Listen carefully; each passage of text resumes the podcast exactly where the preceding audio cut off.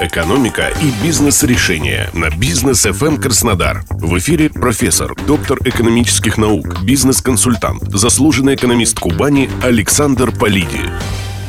Что общего между ключевой ставкой Центробанка и все нарастающей дефицитностью рынка труда? Гораздо больше, чем может показаться на первый взгляд. Причины высокой инфляции в России лежат именно в феномене небывало низкой безработицы, а точнее практически полном ее отсутствии.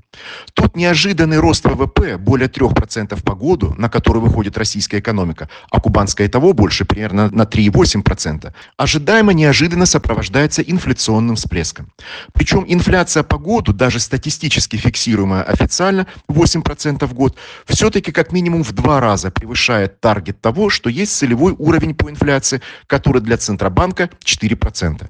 А корень как раз в том, что внезапно перешедшей в состояние роста российской экономики крайне остро не хватает как рабочих рук, так и рабочих голов. По разным оценкам, численность трудоспособного населения неуклонно сокращается, а в последние десятилетия пугающими темпами. И уж совсем критичная ситуация по последним двум годам сокращения уже под 2 миллиона человек. Плюс хроническая нехватка производственных мощностей из-за хронического же недоинвестирования и отрезания страны от передовых западных технологий. И вот налицо дисбаланс спроса и предложения, глобальная причина инфляции. За дефицитных работников работодатели готовы платить все больше и больше. По данным крупнейшего и авторитетнейшего сервиса ХХРУ, рост заработных плат по отдельным отраслям колеблется от 16 до 28%. А это многократно превосходит инфляцию. И все бы ничего, если бы производительность труда росла бы быстрее. Но нет, ВВП, а это и есть добавленная стоимость по экономике, растет только на 3 с небольшим процента. И то это самый высокий рост почти что за два десятилетия. А вот по разным отраслям экономики число резюме на одну вакансию колеблется и очень ощутимо. В трудоемких отраслях, например, логистике, ритейле, строительстве, чуть более двух претендентов на одну вакансию. И это недопустимо мало. То есть работников потенциально практически нет. Лучшая ситуация в IT. Там около 8 резюме на одну вакансию. И это пример того, что рынок, формирующий конкурентный спрос на специалистов и формирующий реальные, а не выдуманные тренды, гораздо лучше государства направляет трудовые ресурсы и сферу образования туда, где действительно есть потребность. Глобально проблему дефицитности рынка труда решают две сферы – демография и миграция. Но демография в лучшем случае даст эффект лет через 20, и то при условии, что рождаемость будет расти на фоне экономического и социального благополучия.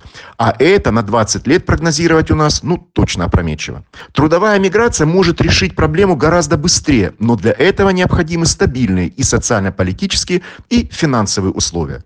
Так, многократное с полуторакратное снижение курса рубля практически сделало бессмысленной трудовую миграцию из традиционных среднеазиатских стран. Теперь в пересчете на твердые валюты, когда-то относительно высокие для трудовых мигрантов зарплаты в России практически сравнялись с зарплатами в этих странах. Остается только рынок труда тех стран, в которых национальные валюты слабее рубля. А это страны, как модно говорить сейчас, развивающегося глобального юга, Африки, а также наименее развитых стран Дальней Азии. Что остается бизнесу? Только одно – повышать производительность труда. Она должна расти быстрее зарплатоемкости, иначе потеря устойчивости и эффективности бизнеса. Учитывая, что с дефицитностью рынка труда это всерьез и надолго, то позаботиться о производительности труда можно как нужно скорее. И это единственно оправданный и возможный путь для экономической устойчивости компании.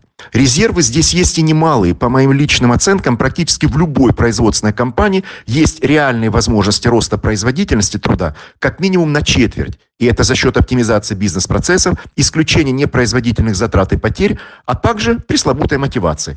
Плюс то, чему нас так долго пытались научить, и даже некоторых научили ушедшие или оставшиеся европейские компании развитие бренда работодателя, социальная ответственность, защищенность сотрудников, социальные пакеты, корпоративная культура. Причем все это прямой путь к росту производительности труда, в том числе за счет лояльности работников. Ведь как минимум сегодня удержание работника оказывается в два раза дешевле привлечения, найма и адаптации нового. И все, что казалось вчера красивой оберткой баловством, куда почему-то продвинутые компании вкладывали серьезные ресурсы и силы, теперь становится необходимым и часто достаточным условием коммерческой эффективности и устойчивости для бизнеса.